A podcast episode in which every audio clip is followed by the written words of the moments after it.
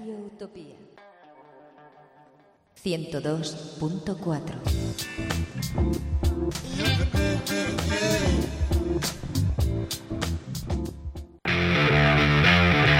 Radio Utopía. 20 años de emisiones ininterrumpidas en Radio Utopía. Conciertos, programas en directo. El Festival Alternativo. Sesiones de DJs. Caseta, periódico Eclipse, concurso de maquetas. 20 años siendo la mejor alternativa. Para celebrar estos 20 años en las ondas, estamos preparando muchas actividades diferentes. Radio Utopía 102.4 de la FM. www.radioutopía.es También nos puedes encontrar en Facebook y Twitter. También nos puedes encontrar en Facebook y Twitter. Radio Utopía, 20 años siendo la mejor alternativa. La mejor alternativa.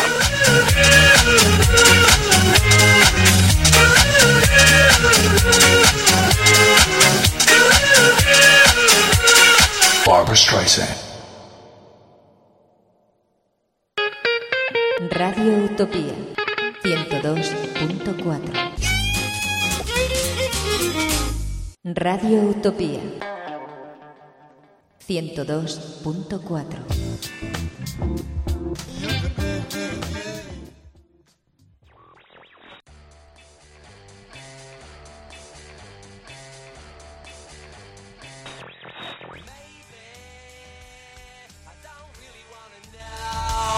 How you girls? Cause I just wanna fly.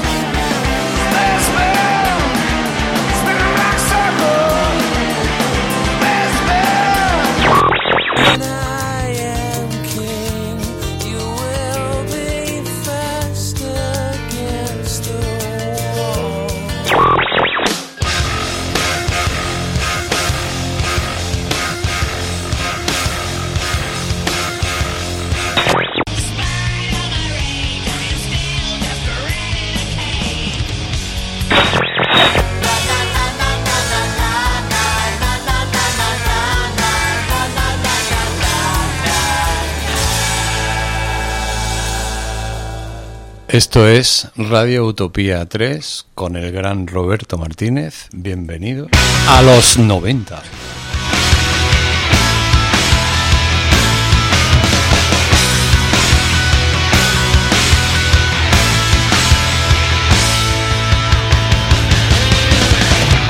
Se cumplen las 7 de la tarde de este 26 de julio del 2012 y acabas de entrar en Bienvenido a los 90.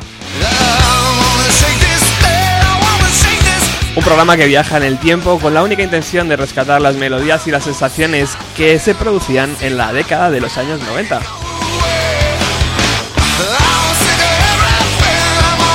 La semana pasada anunciábamos que estaríamos unos días fuera, pero que a la vuelta traeríamos una grata sorpresa para los oyentes del programa. Y es que, si bien cada semana intentamos recuperar la esencia de los 90, el caballero que tengo a mi lado fue culpable de plantar la semilla del buen gusto en muchos de nosotros.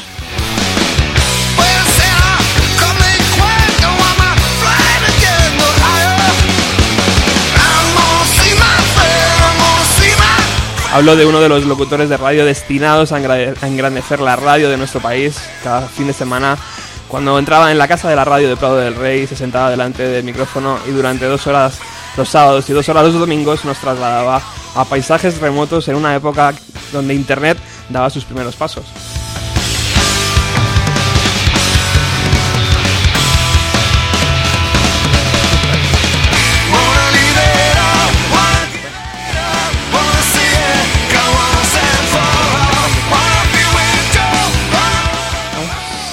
Bueno, eh, no me voy a enrollar más porque las, las intros no es, no es lo mío además y tenerla aquí al lado es gastar tiempo. O sea que buenas tardes Paco Pérez Brián, bienvenido a los 90 de nuevo. Placer estar contigo. Me encanta Radio Utopía y aquí me tienes para lo que tú quieras. Bueno, eh, esta tarde antes de venir a, a- a la emisora recordaba la última entrevista que te hice y primera hace cinco años Ajá. en, Oh, en nuestro antiguo en nuestro antiguo chiringuito. Chiringuito y, y me temblaba la voz. ¿Por qué? Me imponías. Vamos, Roberto, venga. Me imponías, estaba Venga, cagado, que Ya lo Paco. haces, ya, ya tienes aquí, estás cogiendo un power aquí. Estaba cagadito, me temblaba todo. Que va, va. Bueno, eso porque eres buena gente y, Imagínate. y eres sincero y se lo dices a, tu, a tus distinguidos oyentes, pero, Hoy, Pero- cinco años después, eh, creo que tengo un poco más de valor. hombre. por a la hora de enfrentarme al toro, ¿eh? Por supuesto que sí. Me tienes hasta asustado, fíjate lo que te digo. Porque ahora el que lleva mucho tiempo sin estar delante de un micrófono soy yo, la verdad es que hacía tiempo que no, que no iba a una emisora de radio y, y bueno, estoy bien, estoy encantado. Bueno, es un placer tenerte. Eh, hemos lanzado eh, hemos lanzado a través de las redes sociales eh, el llamamiento, o sea que luego vamos a, a leer muchas preguntas que la gente tiene para ti. Eh, A ver si las puedo responder. porque, ya te adelanto que te echan mucho de menos, bueno, o sea que Bueno, eso- eso está bien, ¿no? eso es buena cosa. Siempre es bueno. bueno, es un síntoma de cariño que siempre esté bien. Y además tenemos aquí una persona que se ha venido a los estudios para ver para ver a, a Paco, o sea que oyente de Utopía y eh, eso es una suerte. Además, guapísimo. Que tiene. Luego la vamos a- Ah, Y además, luego le vamos a dar eh, turno para que para que pregunte a Paco todo lo que quiera.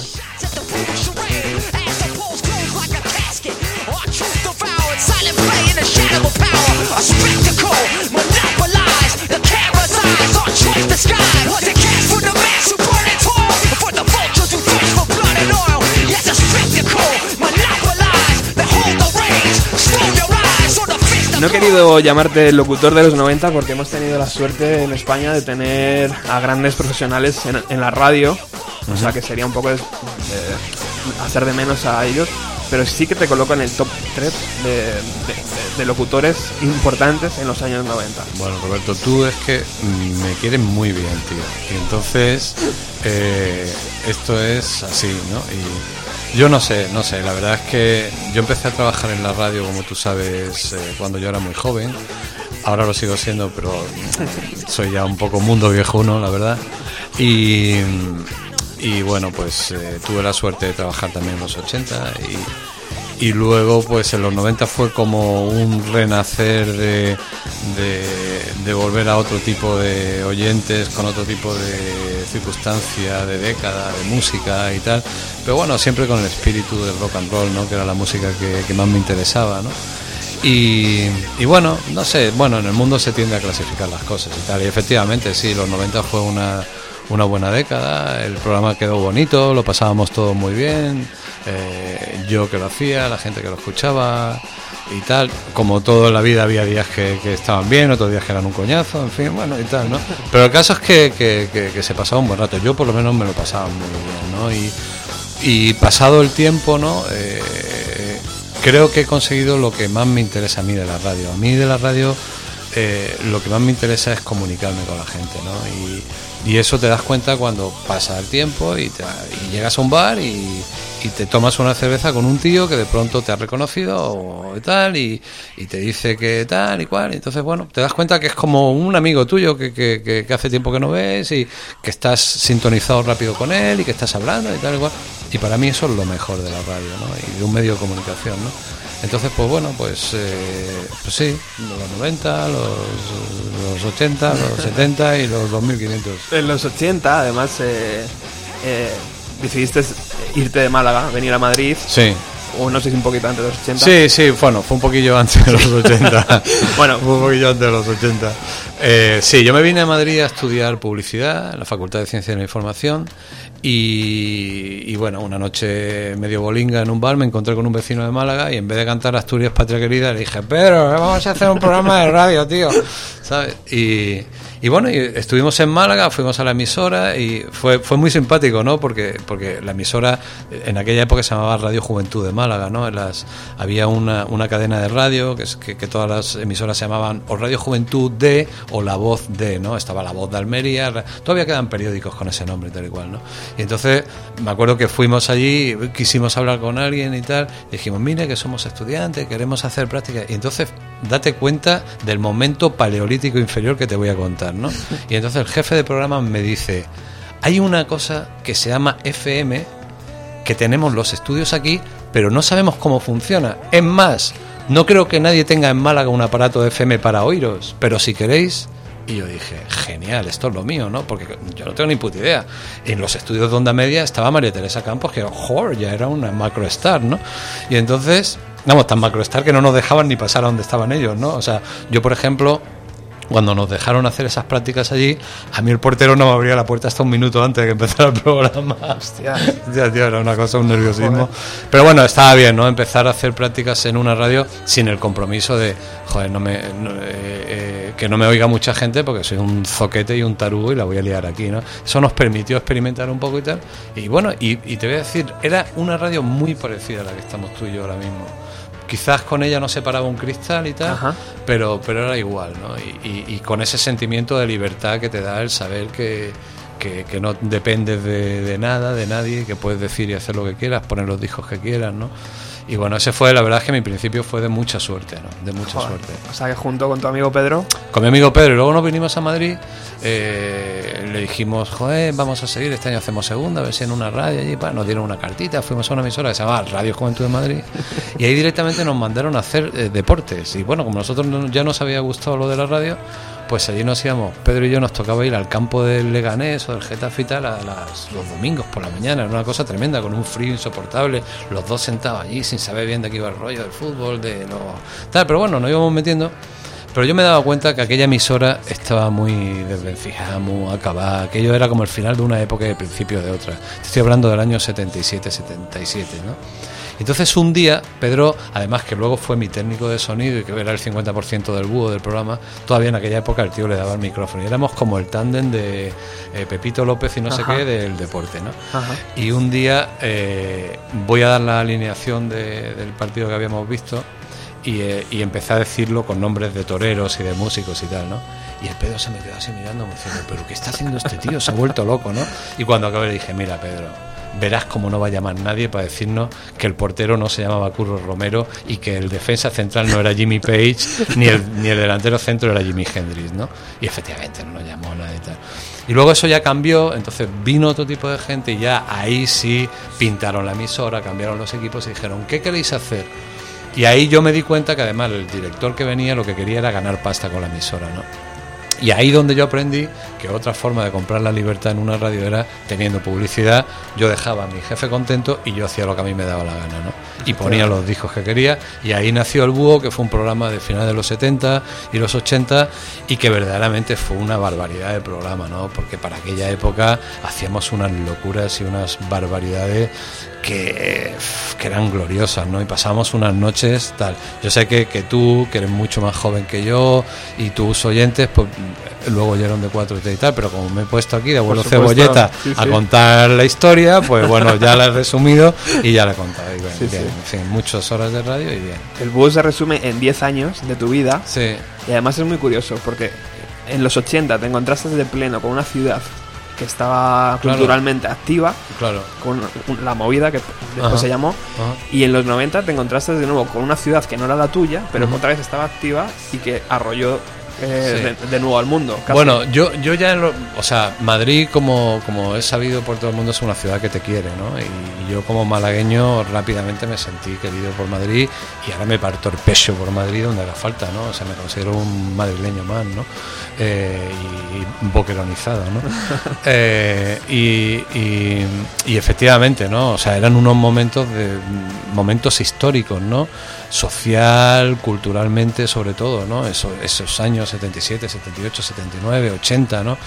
Y, claro, tuve la suerte de vivirlos, ¿no? Y, y a eso se le puso un nombre, la movida madrileña, que, la verdad es que es un nombre muy, eh, muy comercial, porque ha pasado el tiempo y, por ejemplo, en Francia hay una emisora que se llama Le Move, que es como la Radio 3 española, ¿no? La movida, ¿no? O sea, que lo único que pasa es que, bueno, aquí se intentó canalizar diciendo que la movida era Pedro Almodóvar, no sé qué, no sé cuánto, y la movida era no solo la movida musical y cultural, sino toda la movida social que hubo en ese tiempo en, en toda España, y especialmente en Madrid, ¿no? Evidentemente que era el cañón por el, por el que salían todos los petardazos, ¿no? Y el búho era un poco el que... mm, Sí, el búho era un, ayudaba sí, a el, el búho Radio Juventud de Madrid eh, era la emisora mm, esa Onda 2 eh, también luego empezó Radio 3 que Radio 3 quiso ser una una copia de, de lo que era Radio Juventud para toda España y realmente pues lo consiguieron y posiblemente lo ampliaron y lo mejoraron, ¿no? Y, y bueno, y era todo un, un movimiento a una velocidad increíble, ¿no? Y yo a veces cuando me junto con mis colegas del búho, que por cierto ayer teníamos una cena, pero se han tenido que volatilizar porque no me han vuelto a llamar, será que la han aplazado o lo que sea, cuando recordamos eh, tal... Bueno, la verdad es que cuando me veo con ellos, eh, la última vez que, que- que me vi con ellos le dije, tío, ¿sabéis lo, que me, ¿sabéis lo que me apetece? Me encantaría volver a hacer el búho ahora que tenemos todos 300 años más, con nuestras experiencias vitales y tal, y con porque es que, por ejemplo, el profe tiene la misma jeta, la misma poca vergüenza, es igual de gracioso o más gracioso. Y, pero claro, le han pasado cosas en la vida. De momento se ha cortado un brazo. O sea, se compró una moto, se pegó una hostia y a la media hora se ve que le ha arrancado un brazo. ¿no? Y entonces, pues, pues bueno, eh, eh, pero sigue siendo un tipo genial, ¿no? Y tal. Entonces, eh, la última vez que me vi con él, joder, ¿por qué no hacemos el búho en una emisora, ¿no? Aunque sea una orilla, ¿no? Y tal. ¿Qué pasaría con la gente que ahora nos escuchó y que ahora también tienen más edad, ¿no? Y tal, ¿no? No todo el mundo se queda parado. todo el mundo se hace viejuno más tarde o más temprano, ¿no? Y... Oye, sería un punto, ¿eh? Ver, ¿Eh? ver las caras. Sí, tío, sí, eso sería una buenísima idea de programa, ¿no? O sea, unos tíos que hicieron un programa durante una época tal y que ahora los mismos tíos con sus experiencias y con sus movidas personales y con todos sus rollos y tal y cual, porque, pues bueno, hay de todo, nos pusiéramos delante una alcachofa con el mismo nombre, no sé si con la misma música, seguro que sí, que pondríamos música, perdón, que pondríamos música eh, de la que poníamos y pondríamos música de ahora, evidentemente. Y no sé, yo creo que sería una buena cosa. Lo que pasa es que también me he convertido en un vago perenne y no sé luego si esto es bonito decirlo, pero luego hacerlo lleva su curro y ahí ya me corto. ¿no? Pues yo, yo creo que a Pedro le podríamos colocar en la mesa con un micrófono Hombre, enfrente Lozano, eso sería. oh. y yo me ocupo de la mesa, Sí. ¿vale? Joder, Roberto. Sé que si además contara contigo, me ahorrarías, bueno, muchos quebraderos de cabeza que tuve en aquella época. Bueno, bueno, O sea, sería, Contigo serían solucionados. sería sería un lujo. Y de hecho, eh, las puertas de la radio están abiertas. Por si algún día queréis probar, ¿eh? Por venirnos aquí y hacerlo aquí. Por si un día queréis probar. Vale, ver- un a día ver podemos tal- hacer qué- un búho aquí. ¿Qué tal os sienta? Sí, se lo diré cuando lo vea, le diré, vamos a hacer un búho en Radio Utopía una noche. Venga. Y sí, tío, sí, buena idea, ¿por qué no? Joder. De 11 a 2, el original. De 11 a horario. 2, el original. Vale. Con la sintonía de Premio Tafonera y Marconi. Venga. queda- Puta madre. queda. En cuanto me vea con ellos, se lo digo. Vale. Aquí podemos hacerlo un día, ¿no? Hombre, Vale. aquí estáis en vuestra casa. Vale, ok. Eh, hablaba antes de lo de Madrid y luego hablaba también de una ciudad que no era la tuya, que es Seattle, Estados Ajá. Unidos, al norte, donde te volvió a pillar otra movida, porque Carlos Itu- Iturriño, Itu- Ituiño. Ituiño tuvo la culpa también mucha de, de decirte, Paco, tengo este Sí, vinilo eso y, fue- y eso- tira. Sí, te acuerdas, ¿no? Eso fue divertido. Había acabado yo de El Búho y eh, sabía, me, me pegué un año sabático. Y entonces, la verdad es que lo del año sabático estaba muy bien y, y me estaba acostumbrando, ¿no? A no currar, ¿no? Y de pronto un día me llama Carlos, que trabajaba en, en Geffen Records, aquí en España. Y, y bueno, fue, fui por, por- porque era mi, mi movida habitual, cuando había compañías de discos que funcionaban, cuando había discos, cuando el mundo de la industria funcionaba de otra manera, ¿no? Sí, sí. Entonces, pues yo cada X tiempo pasaba por las compañías para ver qué material había, cuál me interesaba, cuál no, cuál tal, tal, tal. Pero bueno, cuando no estás haciendo un programa de radio, tú a un tío de una compañía de discos no le interesa nada, eres un cero a la izquierda, te pueden hasta dar una patada en el culo y ni dejarte entrar en la compañía, ¿no? Pero bueno, este era un buen amigo y tal, y tal. Y entonces como, como con un disco que no sabía qué hacer, me dijo, toma, toma este vinilo a ver qué te parece este grupo. En Estados Unidos están empezando a funcionar, no sé, no sé cuánto. Se llama Nirvana y tal. ¿no? Y entonces llegué a casa, puse el vinilo y mm, cuando lo escuché dije... Subiste el "Mm, volumen, ¿no? La madre que me Imagino. parió. Subí el volumen y dije, esto me hace volver a la radio, ¿no? Y entonces sentí la necesidad de volver a la radio y destrozar ese disco poniéndolo y diciendo a la gente, el rock and roll no ha muerto, aquí está el penúltimo suspiro, darle caña y tal y cual, ¿no? Y ya cuando escuché el disco entero y tal, bueno, y, y- y volví, volví. De, hecho, de 4 a 3 eh, es un castigo que me hace a mí Radio 3, porque ellos querían volver a hacer el búho, ¿no? Eh, porque el director que había cerrado donde estaba el búho no se portó bien con nosotros. Eh, después de 10 años que te digan que el programa se acaba en un pasillo era mal rollo, ¿no? Entonces yo no me llevaba bien con él. Es más, me caía como el culo, ¿no? Aquí lo puedo decir, ¿no? Sí, sí. Y, y entonces cuando el tío recupera el rollo me dice que, que bueno, ahora el BUI, entonces le dije, bueno, si no te gustaba hace cuando cerraste la emisora, ahora ¿para qué lo quieres hacer aquí en Radio 3 y tal igual, ¿no? Entonces como castigo me puso en el fin de semana, ¿no? Y le puse de 4 a 3 porque venía de Radio 4 que se llamaba y me iba a Radio 3 y porque sabía que me pusieron de 3 a 5 y sabía que me iban a cambiar la hora y estuve bailando de 3 a 5, de 4 a 6, de... cua- o sea que al final el nombre era surrealista pero tuvo su gracia, ¿no? Tal y cual, ¿no? Pues sí. Y, y al final me, me, me pareció maravilloso, ¿no? Eh, Tener toda la semana para poder preparar un programa y no estar todo el día con la tensión, porque la radio es muy bonita, muy tal y cual, pero si te la tomas en serio, vives las 24 horas para tu programa, ¿no? Claro. Y, y cualquier, cualquier, mm, eh, cualquier punto del periodismo, ¿no? O sea, es una profesión, es un poco como la medicina, ¿no? Es de esas profesiones que es que tienes que estar pendiente todo el tiempo, ¿no? Efectivamente. Y bueno, sí, Y otra aventura que duró. y así sucesivamente.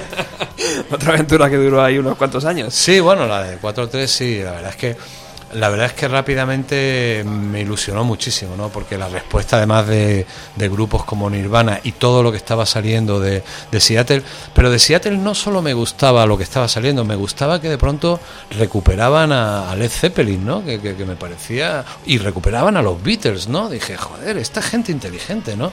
Eh, ¿no? Y, y- y- y valían los Clash, ¿no? Entonces... eh, Claro. Creo que, que- que fue una fue una visión eh, perfecta para volver a, a- ilusionarte con el mundo del rock and roll, ¿no? Claro, tú no los, bueno, tú sí lo sabes porque claro, han pasado ya mucho tiempo, pero eh, los que recibíamos eh, las ondas de Radio 3 en nuestro receptor todos los sábados y todos los domingos, nos enganchó de una manera terrible. O sea, esa generación que luego se llamó Generación X, creo, eh, se enganchó al programa de una forma bastante bruta porque claro, en aquel momento Internet, eh, como decíamos antes, estaba dando los primeros pasos. Qué increíble, ¿verdad? Parece mentira, ¿no? Ahora No. recordar que hacíamos todo esto sin, sin casi sin teléfono móvil. No lo teníamos en el móvil, ahora internet está en el, en el Google, está en el, en el teléfono. Eh, entonces todo venía por prensa musical escrita, o sea, por prensa escrita, eh, un poquito de radio y muy poquito de la televisión. O sea que en España cero televisión, claro. claro.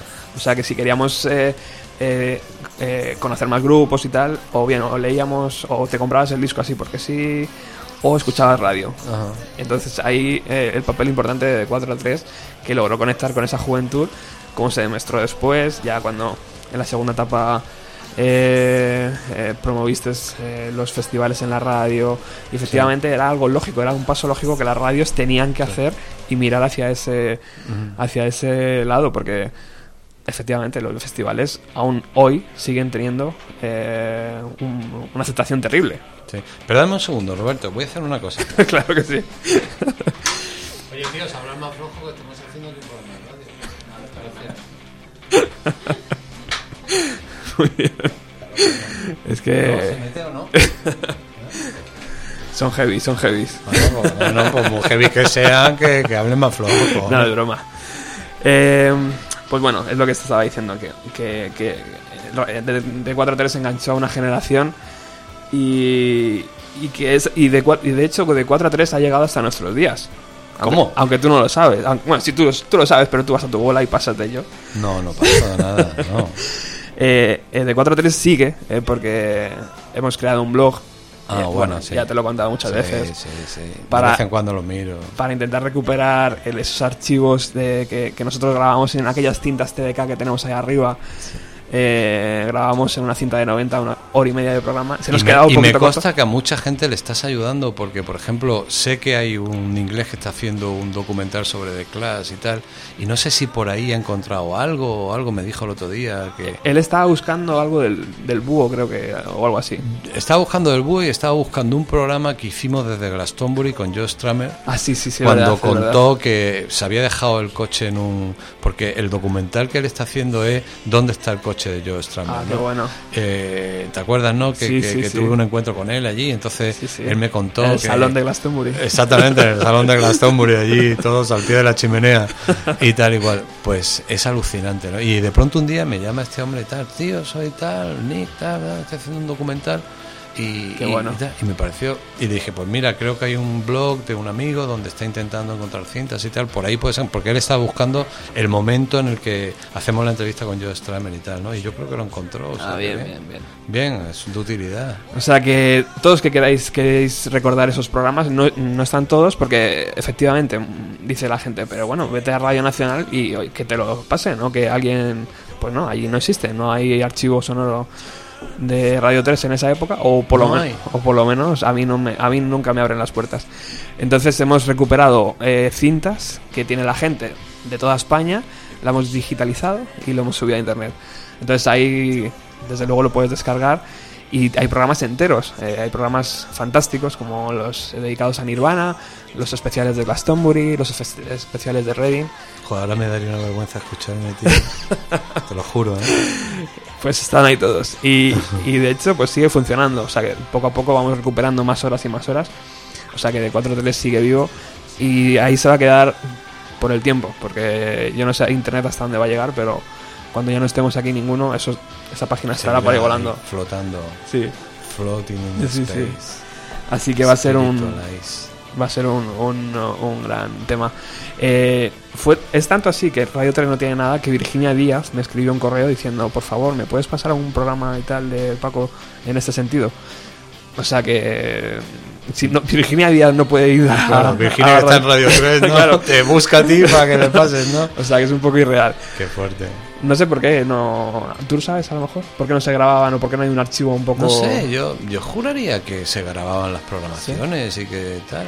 A lo mejor Es es- que me, me parece, un- con la tecnología que hay hoy, me parece una aberración. Pero bueno, imagino que ellos grabarán los informativos y esas cosas de Radio 1, que es lo que siempre importó, lo que más importó en esa, en esa casa, ¿no? Pero sí que es verdad que en televisión española sí suele tenerlo, ¿no? Un archivo bastante amplio. Sí, sí, sí.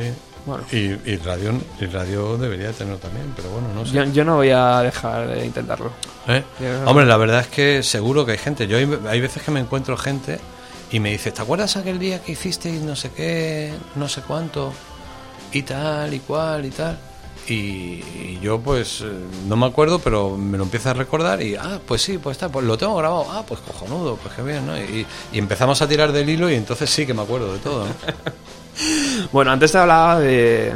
Vamos a, a- si quieres una pausa, ¿sí? Vamos a, a escuchar Arcade Fire. Yo no sé si estás puesto. Claro, no, no tienes los cascos, mal, No, mal- no, pero mal hecho. me lo pongo ahora mismo. Eh, Tú no sé si, si es. Imagino que sí. A ver, ¿esto qué suena? ¿El qué?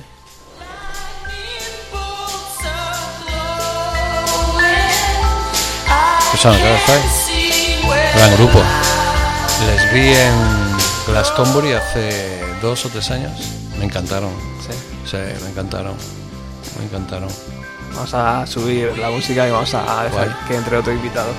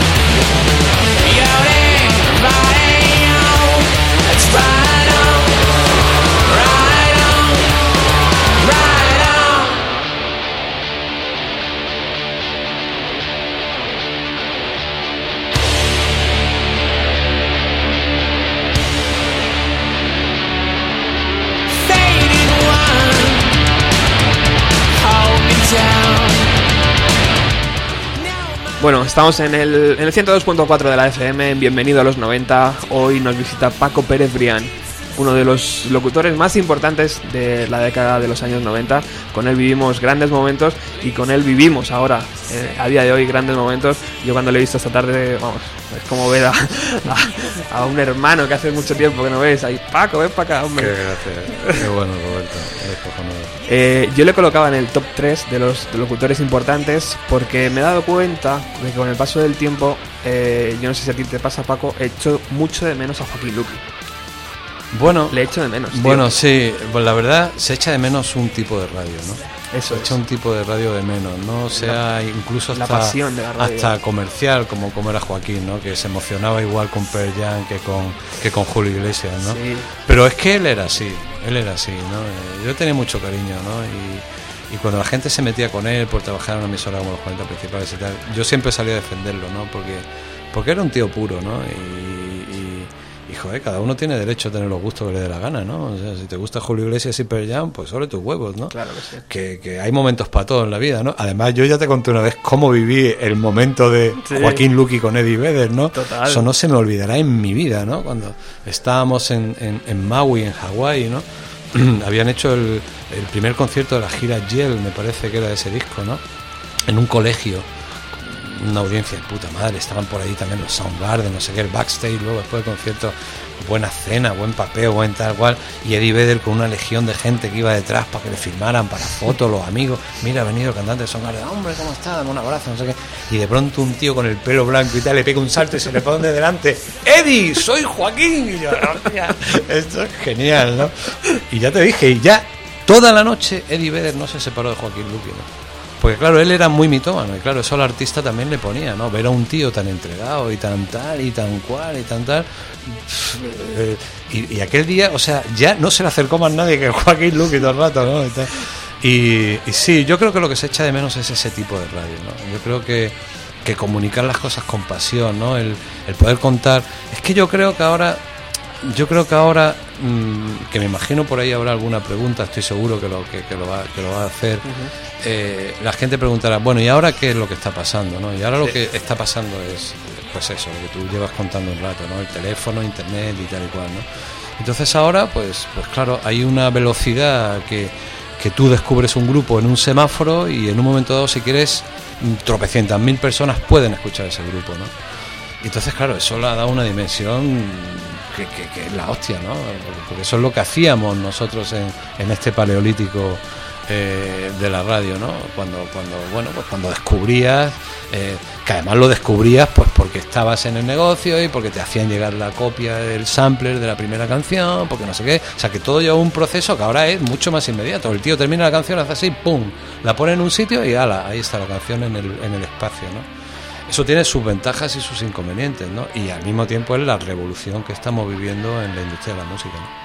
Bueno, pero aún así yo creo que, que no quita eso para que haya alguien que lo cuente con pasión. Sí, sí, yo creo, yo creo, yo creo que, que- que eso no, no es incompatible. Claro. Es más, yo soy partidario de eso. O sea, yo creo que, que la radio es uno de los medios de comunicación más bonitos que existen, ¿no? Porque por medio de la palabra tú, tú puedes hacer soñar a la gente y tú puedes, claro, la gente se imagina eh, cómo es el sitio que tú estás contando, cómo es tu careto, y cómo es lo otro, y cómo es tal, y cómo es... Entonces, eso no lo consigue ningún medio, porque, porque Hombre, por supuesto, la literatura y tal, por supuesto también, ¿no?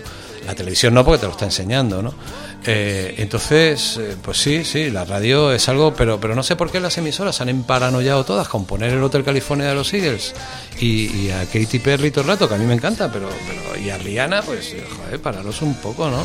Sí, ya sé que está Radio 3 poniendo buena música y emisoras como esta y todas las emisoras que hay en Internet y tal, pero sí se echa en falta alguien que de alguna manera pues no sé, por, o porque tenga una voz que engancha a la gente, o porque tenga un criterio, o porque tenga una forma de tal, pues como las grandes mm, autoridades de, la radio, ¿no? Como Ángel Álvarez en su momento, como Joaquín, como, como otra gente de, que, todo el mundo conoce, ¿no? Eh, No sé, me parece que sí, que eso se echa en falta y, es una pena que no. Yo, el otro día se lo dije a un amigo, eh, falta una radio en España, o sea, ahora mismo falta una radio, pero una radio que se oiga bien no existe.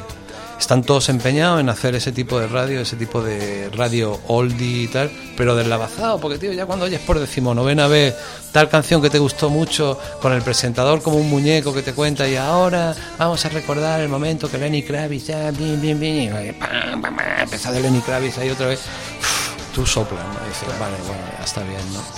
Y falta, y además falta eso, ¿no? Falta alguien que, que, le pueda contar a la gente, ¿no? Que tenga un sentido también un poco histórico del asunto, ¿no? Y decir, bueno, esto es lo nuevo que se está haciendo en, este arte que se llama música y estos son los patrimonios de la humanidad y los Beatles son los Leonardo, los Caravaggio y los todos estos juntos y, y estos están y cuál, ¿sabes? Entonces, falta eso, ¿no? Eh, y eso ayudaría también, porque hay gente que confunde, ¿no? Y que, y que, y que no sabe distinguir, ¿no? Y, y bueno, pues, eh, pues eso es una labor. eh, Bueno, es que yo pienso, yo es que además creo que en la universidad y en la educación española la asignatura de música debería de ser tan importante como cualquier otra, ¿no? O sea, por ejemplo, eh, en historia del arte, tú estudias historia del arte y estudias la historia del cine, el renacimiento, el barroco, el, el no sé qué, el no sé cuánto, tal y cual. ¿Y dónde está la historia de la música? O sea, por ejemplo, yo, en, donde yo he hecho esa carrera, de asignatura no existe. Y se lo he comentado a varios catedráticos, ¿por qué no existe? Pues si es que ya hay que conocer por qué los Beatles y por qué Jimi Hendrix después, y por qué no sé qué, y después por qué, y por qué ahora hay música electrónica, por qué se ha llegado a esto, por qué tal. Y es que no lo tenemos. En un país donde jamás ni siquiera por la tele hemos visto a Madonna, por ponerte un ejemplo estándar, a las 10 de la noche en una primera cadena de televisión dando un concierto sin publicidad, como yo lo he visto en televisiones de todo el mundo. En España jamás la televisión española ha puesto un artista estándar como los Rolling Stones y tal en una primera cadena dos horas de un concierto. Jamás, tío. Lo hemos visto a las 2 de la mañana en la 2, eh, tal, no sé qué, renqueante, te pongo que sí, que no. Pero eso. Entonces, claro, vivimos en un país donde culturalmente hay mucho boquete y musicalmente hay no boquete, hay aparcamientos subterráneos, ¿no? O sea que. Pero sí que se demanda, porque es lo que hablábamos antes de los, de los festivales. Pues claro que se demanda, claro. Los festivales al final se han convertido en algo pues eh, fundamental, imprescindible, pero, pero porque la gente ya es que pasa de todo y, y sabe que ese es un vehículo para encontrar el, el placer que busca en la música y, y pa- y para en tres días enterarte qué está pasando, ¿sabes? Sí, totalmente. Pero, pero también falta todo lo demás, ¿no? Que, que- que yo creo que, que antes del festival también está bien y que la gente tiene que buscárselo por su cuenta, ¿no? Pero, pero yo creo que los medios de comunicación deberían de ayudarle, ¿no? Que es el principio de lo que estábamos hablando, ¿no? Total. Si no falta ese- esa figura de, de- de gente. Tú has puesto el ejemplo de Joaquín Luqui Sí. por poner un ejemplo muy estándar, Sí. por poner un ejemplo muy peculiar y poner un ejemplo muy muy muy total, ¿no? Porque Joaquín era un tío además que, que, que vivió desde desde bueno pues desde los 60 hasta hasta que murió hace unos años no te conté la anécdota de la primera vez que se vio con Paul McCartney no No, esa no. oh eso es lo mejor que A existe. ver. bueno Joaquín Luqui como todo el mundo sabe era un amante de los Beatles de Paul McCartney no sé, no sé cuánto. Joaquín Luqui era un tío muy especial. Se metía en un avión cogía todos los periódicos que se encontraba, empezaba a arrancar hojas, las que le interesaban, entonces salía del avión con un tocho de hojas así, que tú decías, ¿pero dónde va este hombre? ¿Pero esto qué es? Entonces era un tipo muy... Entonces, eh, mm, cuando va por primera vez a ver a Paul McCartney, va con el presidente de EMI en esa época, se llama Rafael Gil, y entonces en el aeropuerto le dice, Rafael, quiero comprarle una botella de vino, dos botellas de vino a Paul McCartney, algo que Joaquín jamás le compraba nada a nadie, de un artista, al revés, que me pite, no, no, le compraba nada. Bueno, pues a Paul McCartney comprar, compra dos botellas, tal y cual, y entonces este que conocía a Joaquín decía, joder, Joaquín comprando dos botellas para Paul McCartney, qué puntazo, tal, no sé. Llegan a los estudios, me parece que era Abbey Road, donde había un, eh, este, no se estaba lanzando, no sé qué disco ya de, de Paul McCartney y Wings y tal y cual. Era la primera vez que se iba a encontrar con él. Y entonces la gente de la compañía de discos, pues lo típico, ¿no? Paul McCartney entrevistaba, lo entrevistaba el de la radio escandinava, luego venía el de la radio, no sé qué, tal. Y, ahora el siguiente es un tipo español, se llama Joaquín Luqui, y le dicen, es muy fan tuyo y tal igual. Entonces Paul McCartney, le, repíteme, ¿cómo se llama? Y le dicen Joaquín. Y entonces entra Joaquín con las dos botellas de vino en la mano, abre la puerta y dice, hola, y le dice Paul McCartney, hola Joaquín. Hizo las dos botellas, ¡plas! al suelo del camacuco que le dio cuando vio que Paul McCartney le llamaba Joaquín. Así era, así era. Grande. De grande, grandísimo, grandísimo. Entonces, pues bueno. Yo me lo he encontrado muchas veces por Malasaña caminando y simplemente verle era como Sí, sí. adorable, ¿sabes? Sí, sí, sí. Era Un adorable. tipo adorable. Vamos a ir con las preguntas, Paco. Venga. porque Tú echas hilo a la cometa, macho. Sí, Y yo, se nos va aquí la tarde. yo tengo, tengo un pico, ya sabes.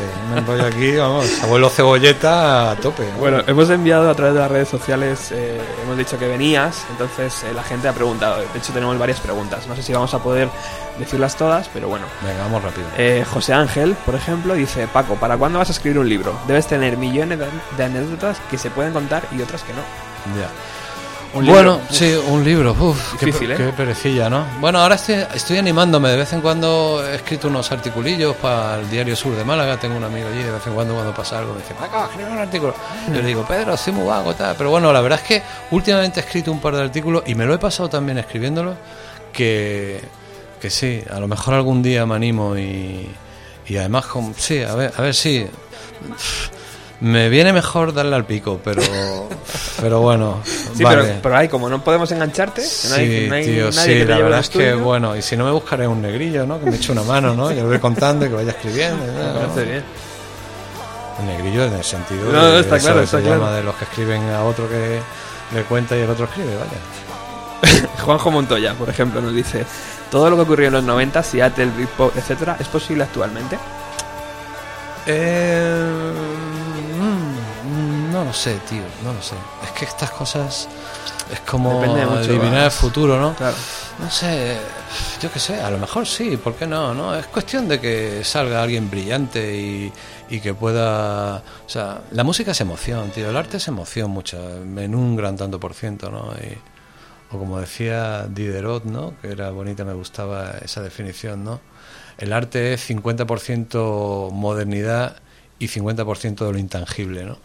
Y, no sé, ¿por qué no, tío? ¿Por qué no? ¿Por qué no? Yo creo que a lo mejor la gente ahora se cansa un poco de tanta música electrónica y tal, y a lo mejor aparecen dos chavales ahí con una buena guitarra, unas buenas canciones, que también los hay y tal y cual, ¿no? Por ejemplo, hay grupos como Friendly Fires, que, que me encantan, y que son puros 80, ¿no? Y que es pop británico 80, hecho tropecientos años después, ¿no? Y que está muy bien, ¿no? Sí, Eh, Juanjo sigue, eh, dice, si volvieras a 1991 y empezaras otra vez de 4 a 3, pero con la tecnología actual, ¿cómo crees que lo harías? Wow, qué pregunta, buena Hostia. pregunta. Pues bueno, me imagino que lo haría lo haría con, con dos o tres ordenadores aquí delante, viendo a la peña contándome cosas y creo que amplificaríamos todo el cachondeo que teníamos, ¿no? Porque, porque para mí la ventana abierta era el teléfono, entonces si además del teléfono tuviera tres pantallas y viera a la gente, me ayudaría mucho porque a mí me ayudaban, o sea, yo, yo a lo mejor decía, y este es el nuevo disco de no sé qué, que es el segundo single, y entonces me llamaba un tío y me decía, cacho burro, zoquete, que no es el segundo single, que es el cuarto y tal, hostia, perdona, vamos, gracias. Entonces iba y rectificaba, ¿no? Porque, porque yo no era el espasa, tío, yo me equivocaba como todo el mundo, ¿no? Entonces, ese ha sido cojonudo, ¿no? Es- creo que ahora mismo es una herramienta para, para un medio de comunicación fantástica, ¿no? Juanjo también nos pregunta, ¿qué grupo sigues actualmente? Uf, ¿Qué grupo sigo actualmente? Te creas que hacen preguntas fáciles, ¿eh? Sí. Pues ahora mismo sigo todo el grupo de Toledo, de Luis Tristán, eh, Luis Tristán, o, o sea, casi todo el principio del barroco. Todo el principio del barroco, también por supuesto el naturalismo de Caravaggio, eh, Velázquez, me interesa mucho. Muy bien. Eh, Trudis Martínez dice, yo quería preguntarle qué es lo que ha hecho durante estos años y que le echaba mucho de menos. Paco, vuelve, dice. ¿Qué, qué he hecho durante todos estos años? Te echa mucho de menos que vuelvas y que qué pasa estos años. Es que Gertrude Martínez es muy buena gente. Pues, pues he hecho el gamba y, y, y no sé si volveré, no sé, no sé, de, de momento no, no puedo volver. pero, pero sí, sí, no sé, no lo sé, la verdad. Mm, hemos quedado que voy a volver aquí un día, ¿no? A hacer lo del El búho sí. con mis colegas, el profe Morante y tal. Una noche nos vais a prestar aquí tres horas Y yo a la mesa. y vamos a venir y tú te vas a poner a la mesa de Pedro Lozano. Tío, tío, pues, pues te prometo que eso sí lo vamos a hacer. Venga, pues ya eso está, Está grabado, ¿eh? eso está grabado, confirmado. Fernando Fuentes Panadero dice, ¿qué opina del cese fulminante de Lara López y de Tomás Fernández Flores como nuevo director de Radio 3? Bueno, pues, ¿qué quieres que te diga? Pues opino que, que los dos eh, son compañeros míos, que a los dos les tengo precio y que, bueno, y que eh, esa es una empresa donde cuando hay un cambio político hay un cambio de director y cuando hay un cambio de director se cambian a todos los directores y cuando se cambian a todos los directores se cambian a todos los... Bla, bla, bla, bla, bla, bla. Y que tanto Lara como, como Tomás son dos personas de la radio con dos estilos distintos, con un conocimiento profundo de, la radio y de Radio 3, que yo creo que Lara lo ha hecho muy bien y creo que Tomás pues lo hará también. O sea que, que no... Es que son gente, o sea, si fuera un tipo que viene de una empresa de cosméticos, pues te diría, no sé, pero ambos dos son gente de la radio, ¿no? Y conocen muy bien. Perfecto. Miguel Sainz eh, nos, nos hace varias preguntas, pero una de ellas dice, ¿qué consejo le daría a las bandas que están empezando e incluso si se, han, si se tienen que financiar ellas mismas eh, a la hora de cómo están las discográficas ahora? No, sé si soy bueno para dar consejos, pero bueno, yo sí les diría que, que en la música, como en cualquier arte, hay que controlar los recursos formales de la cosa, ¿no? Y hay que trabajar duro para hacerlo, ¿no? O sea, un escultor no te, no te hace una escultura porque le gusta darle un martillazo a una piedra, ¿no? Estudia, tal, tal, profundiza, tal. Yo creo que la música es igual y hay una cantidad de historia en nuestra chepa que hay que estudiarla, conocerla y tal, ¿no?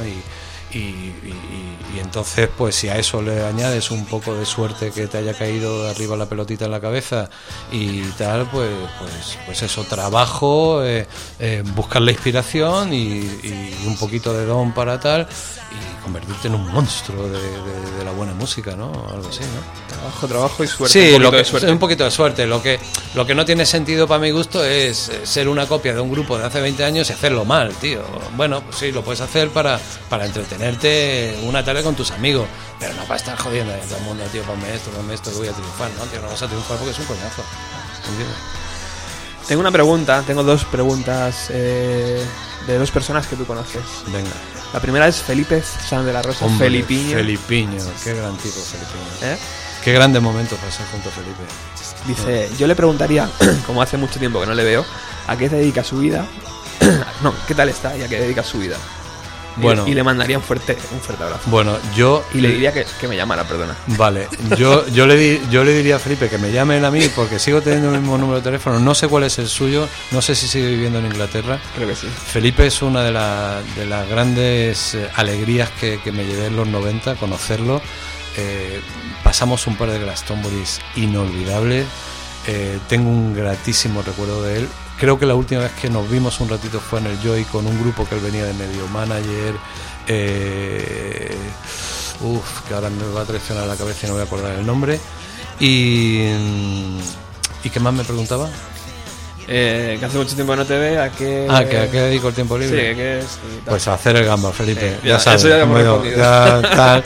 Bueno, pues voy para voy para arriba, para abajo, para un lado, para el otro. Y que te mando un fuerte abrazo, dice. Y como decía Camarón, volando voy, volando vengo. Y tengo otro personaje que creo que vive en Nueva York ahora, actualmente. Ajá. No sé si... A ver. O si se ha venido ya a España. A ver. Dice, mi pregunta es, ¿conoces a Whisky? Madre del amor hermoso, no puede ser, no puede ser que haya hecho la pregunta. Sí, en español, ¿eh? ¡Qué grande, Cristóbal! Te voy a poner aquí. Eres monstruo gran, el gran. Chris Barron es uno de mis mejores amigos. Es otra de las grandes cosas que ha tenido el 4-3, ¿no? Eh, Chris se ha convertido, en, creo que en uno de mis mejores amigos, pero rotundamente, ¿no? Eh, le daría, le daría mi sangre si la necesitara y o lo que fuera y nos vemos muy a menudo, nos pasamos momentos increíbles y Mm, ¿Whisky? ¿Qué es whisky? No sé- yo no sé lo que es whisky. Ni idea. Cristóbal, no sé qué es lo que es whisky, tío. Ahora, eso sí, deja la botella y pírate.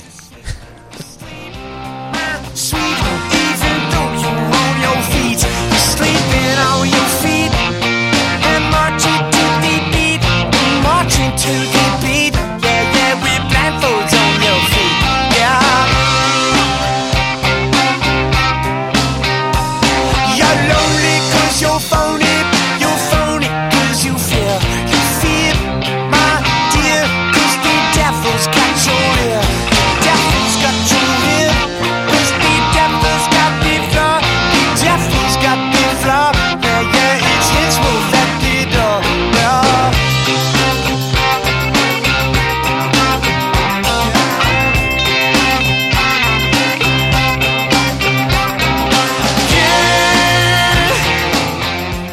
aquí le tenemos al gran Chris Barron, ¿eh? Sigue sonando... Sí. Bueno, tengo que decir que los Spin Doctors es una banda mundialmente conocida y que han sido también libres y por eso a lo mejor no han tenido un éxito luego más descomunal y tal, porque han querido hacer lo que les ha dado la gana, no se han querido someter a lo que Sony Music le, les empeñaba en que repitieran Tu Princess 25.000 veces y tal, pero ellos siguen tocando ahora mismo, las mismas personas, o sea, el la misma banda, los cuatro y tal, y de hecho acabo de mandarle un mail a, a Jason, a, a su tour manager, Ajá. porque estoy intentando organizarle un tour por España en el mes de febrero.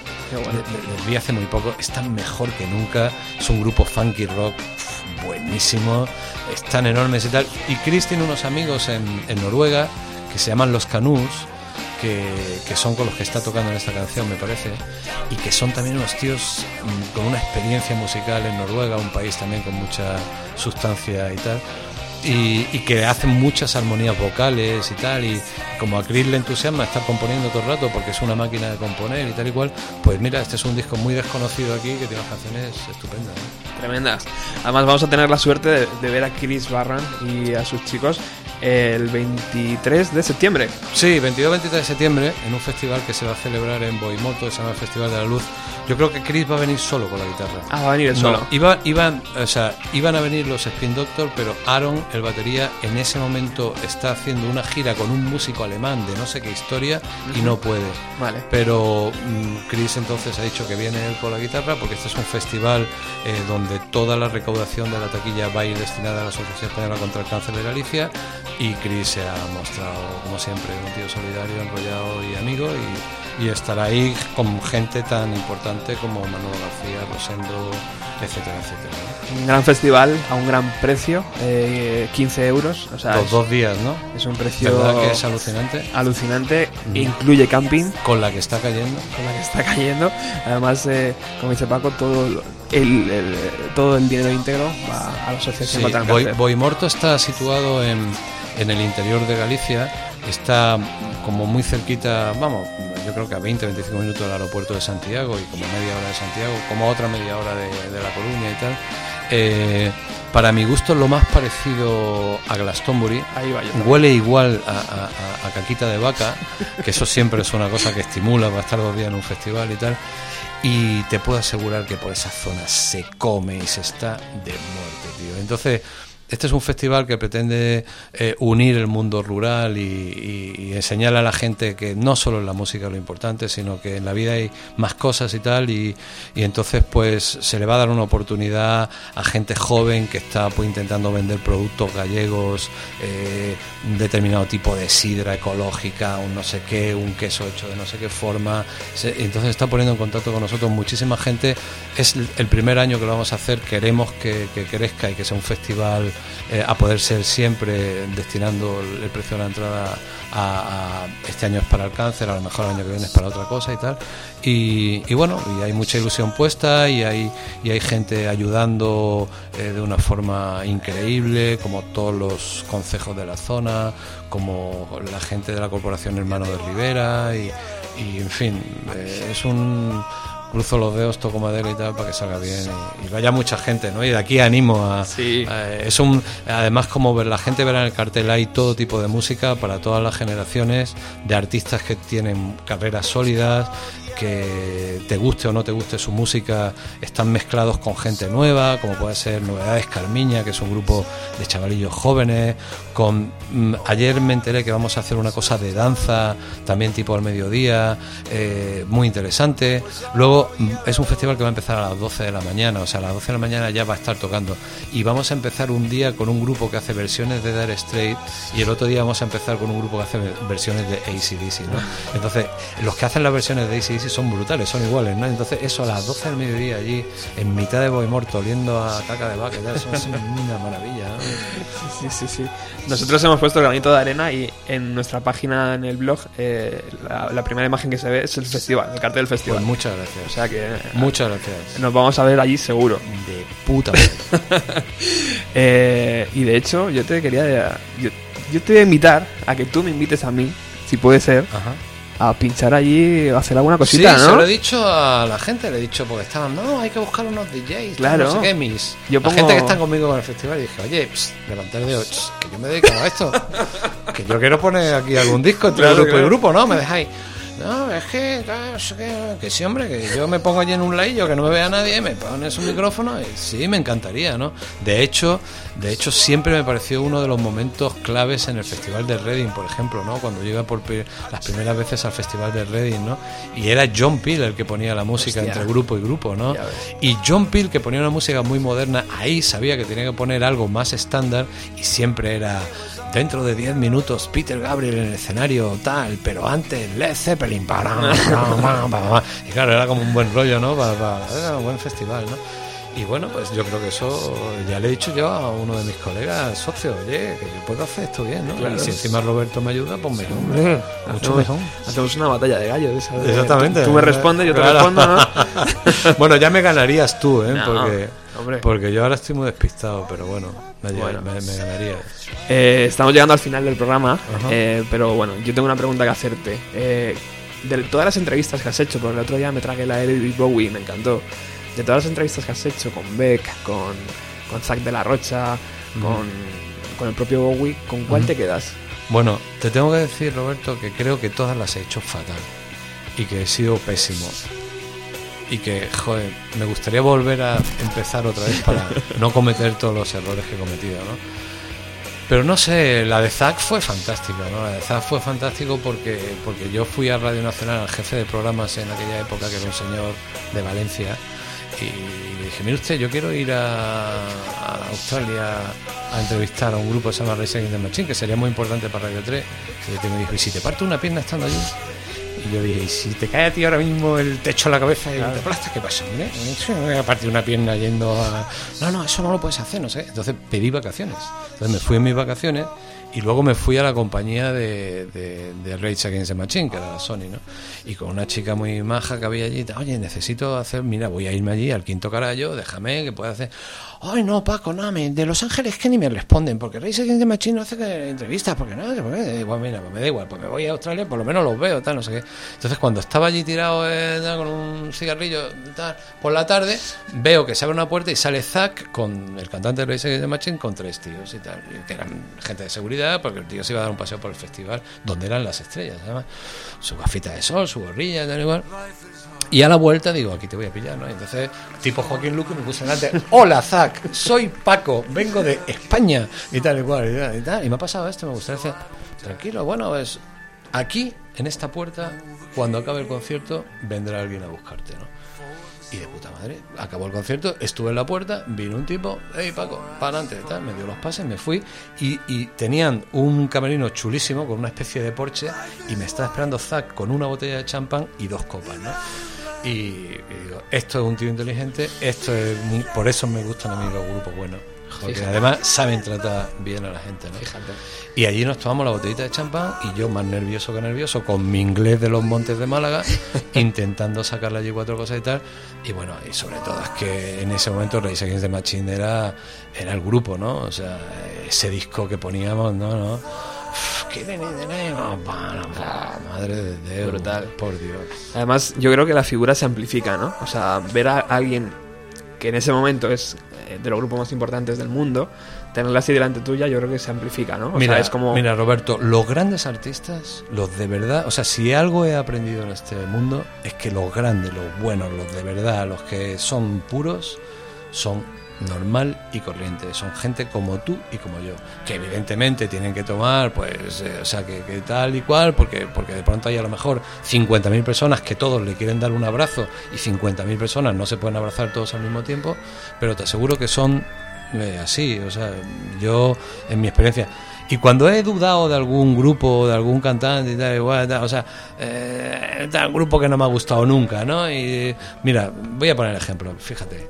Mira, por ejemplo, a mí Bon Jovi es un grupo que, que siempre me horrorizó, ¿no? Y, y, y entonces un día tuvo que, tuve que ir a hacerle una entrevista al guitarra para una colaboración que yo hacía en un programa de Canal Sur y tal, tocaban aquí en el Palacio de los Deportes, ¿no? Entonces montaron la cámara tal y cual, y a mí el tío de la compañía me dijo, siéntate aquí que ahora viene el guitarra, eh, como se llame, que no me acuerdo cómo se llamaba y tal, y, y, tal, y le hacer la entrevista. Yo era un compromiso que yo tenía hacerle una... Y entonces pasa el Majara este del Bon Jovi y me ve con la cámara. Ahí el pobre además se, se le fue la pinza y la cagó total porque pues, hizo el ridículo de puta madre. Y me echó como una media bronca. No, no, fucking televisión, ya no quiero televisiones, no sé qué, no sé cuánto, ya llevo tropecientas entrevistas. Y dije, es que no he venido a entrevistarte a ti.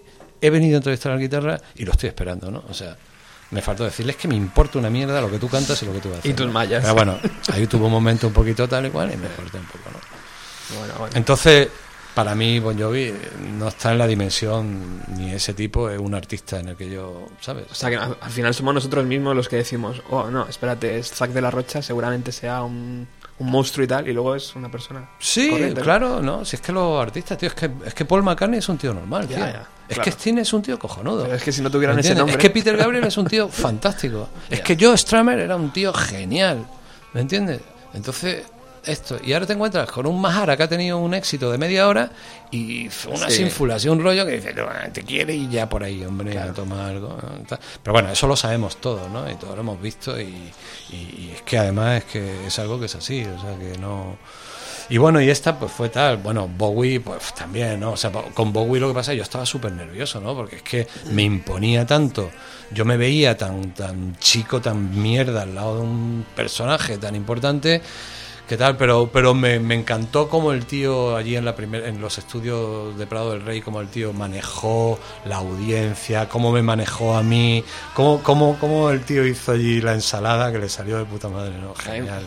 Me- le, le echo mucho de menos. eh, es uno de los artistas que me da pena que no, que no grabe y que no salga, ¿no? Porque es uno de los grandes de, de la historia de, de la música contemporánea. Me hacía gracia cuando te llamaba Paco, cuando te llamaba por tu nombre y ya. Sí, sí, qué como bueno, no tenía las botellas de Joaquín Luqui para que se me cayeran, pero se me estaba cayendo algo allí al mismo tiempo, ¿no? El flequillo, se me estaba Bueno, cayendo. eh, tenemos aquí en la mesa redonda de Radio Utopía dos personajes, dos personas. Una de ellas dice que no quiere hablar, pero yo creo que otra sí, ¿no, Carlos? Hola, muy buenas Hola, tardes. Carlos. Eh, ¿Qué tal, Paco? ¿Qué tal, Robert? Muchísimas gracias por invitarme. Y nada, yo he venido aquí a dos cosas. La primera, darle las gracias a Robert por, por este momento. Y la segunda, al señor Paco Pérez Díaz. La primera, por su programa de 4 a 3. Yo el búho no... Ya, ya, ya, ya, ya. Lógico, Pero normal. de 4 a 3 era con lo que me ponía las pilas antes de salir por allá a Malasañar o lo que fuese. Qué guay. Por haberme hecho descubrir a Brujería, el único grupo en castellano que sonó en el programa en toda la historia. Qué bueno, tío. Que eran, eran los Fate No More, ¿no? Parte de los El Fate No More. Fey No More con... Y que había una Sí. canción, la de Paula Escobar. Sí, sí, esa fue, Ah, ¿sabes? Ese fue el temazo. Madre mía. Y la tercera, quizás la más importante y la que más nos ha influido a todos, por los conciertos de Radio 3, Paco. Eso es algo que... Pues mira, te, Sessions, te lo, te lo agradezco no. mucho porque, porque cuando a mí me nombraron director de Radio 3, eh, eh, los sindicatos me machacaron, me, torturaron, me, convirtieron en... O sea, mm, no he visto a- insultar tanto a alguien en la radio, yo no comprendía por qué, ¿no? Y, y concretamente cuando, cuando eh, hicieron una hoja puteándome por los conciertos de Radio 3, eh, más o menos era que dónde va este tío haciendo este programa, se van a romper los estudios, no sé qué, no sé cuánto, patatín, patatán, patatán, ¿no?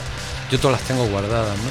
Y ahora cuando veo que es uno de los programas más antiguos de la televisión, con más de 2.000 conciertos grabados, que no le han costado nada a la televisión española y tal igual, pues bueno, creo que aquel día yo llevaba razón y no los que me putearon, ¿no?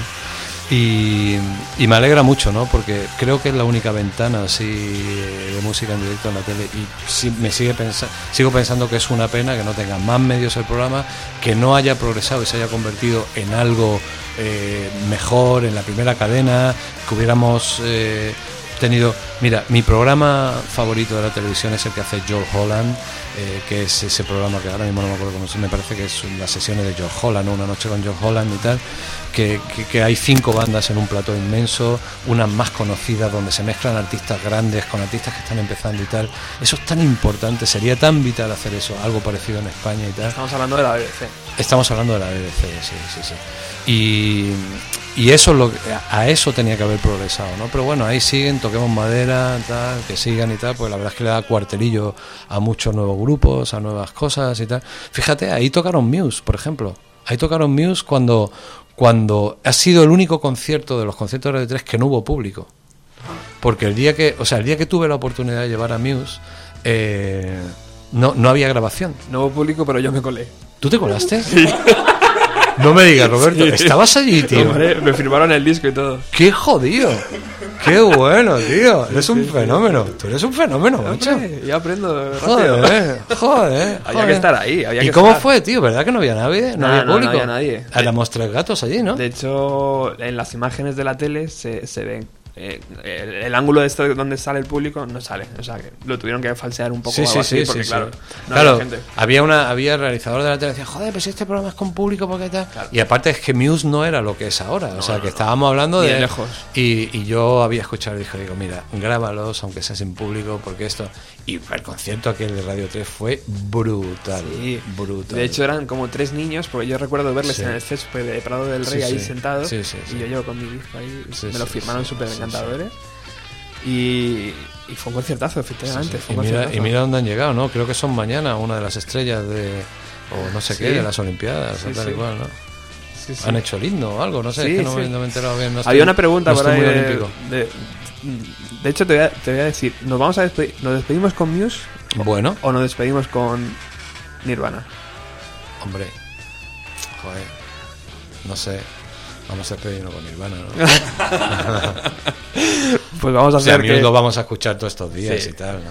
Ya está. Había una pregunta de, de- de- de un seguidor que decía que qué te parecía la canción de Muse, la nueva, porque él decía que la criticaba un poco, que no entendía muy bien esto de, de la canción. Bueno, pues mira, si te digo la verdad, y te soy sincero, no la he escuchado. O sea, que la vas a escuchar mañana por primera vez. Posiblemente, a lo mejor tampoco, pero bueno. pero seguro que acabaré escuchando. Seguro, seguro. Es una buena banda, no sé cómo. Sí. Me imagino que si es algo olímpico y tal y cual, pues habrán tenido mucha comida de coco para ver cómo hacen una cosa que pueda tal. Me imagino que será un poco más comercial, tal y cual. Sin escucharla intuyo por donde. Pero bueno, mucho mejor, ¿no? A que no se la hayan encargado Gloria Estefan. Por supuesto. Desde luego han tirado de, de, de banda nacional, ¿no? O sea, algo que está bien. Claro. Eh, pues es- llegamos al final. Yo no sé si vamos a poder escuchar a Nirvana finalmente. Venga, dale caña. Métele ahí, dale ver, no la eh, cometa. Venga ahí. Vamos a ver si. Pedazo técnico que tenés. Esto no te lo has encontrado tú en los estudios de Radio 3, ¿eh? Eh, una mujer con. Hombre. Con poderío ahí con la mesa de sonido. ¿Cómo que no? ¿Eh? ¿Eh? Ahí, métele caña.